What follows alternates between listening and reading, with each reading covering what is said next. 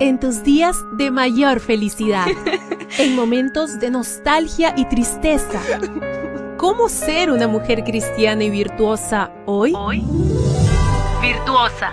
Reflexiones para mujeres como tú. Aquí comienza Virtuosa.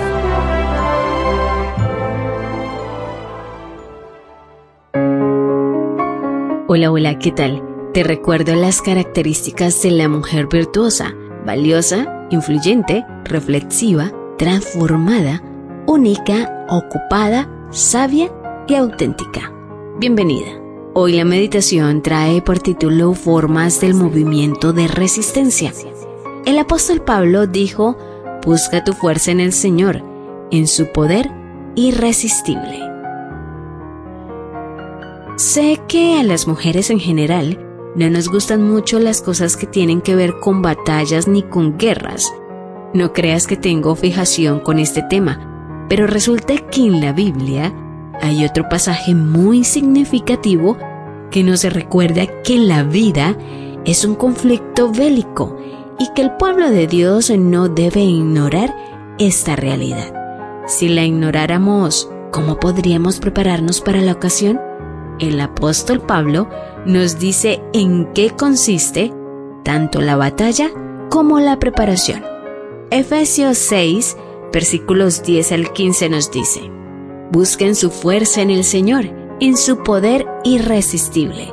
Protéjanse con toda la armadura que Dios les ha dado, para que puedan estar firmes contra los engaños del diablo, porque no estamos luchando contra poderes humanos sino contra malignas fuerzas espirituales del cielo, las cuales tienen mando, autoridad y dominio sobre el mundo de tinieblas que nos rodea. Por eso, tomen toda la armadura que Dios les ha dado para que puedan resistir en el día malo y después de haberse preparado bien, mantenerse firmes. Así que manténganse firmes, revestidos de la verdad y protegidos por la rectitud. Estén siempre listos para salir a anunciar el mensaje de la paz. Yo, que soy una pacifista convencida, tengo que mentalizarme de que hay por ahí enemigos rondándome, enemigos que no son de carne y hueso, sino fuerzas espirituales de otro tipo. Con ignorarlo no gano nada, reconociéndolo me preparo no para el ataque, sino para la defensa, para resistir. Formo parte del movimiento de la resistencia, una resistencia que consiste en ponerme diariamente la armadura de Dios y salir a anunciar el mensaje de la paz. En este segundo punto, quiero hacer un hincapié especial. Me resulta imposible pensar que Dios quiere que yo permanezca pasiva y deje en manos de otros la obra que la Iglesia debe hacer en los últimos tiempos de salir a anunciar el mensaje de la paz. Una pasividad de ese tipo no llegaría a ninguna parte en ninguna guerra, y tampoco sería justa para el resto de la iglesia. La resistencia eficaz es conjunta, es activa, es contundente, y precisamente por esas características se hace oír.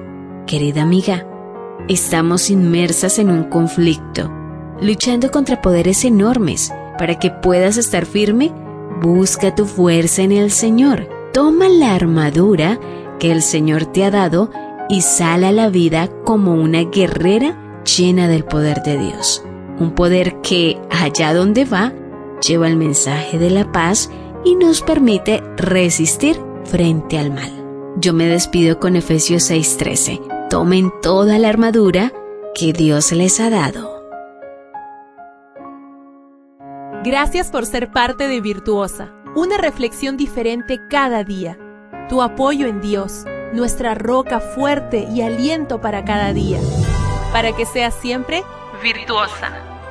Esta fue una presentación de Canaan Seven Day Adventist Church y DR Ministries. Hasta la próxima.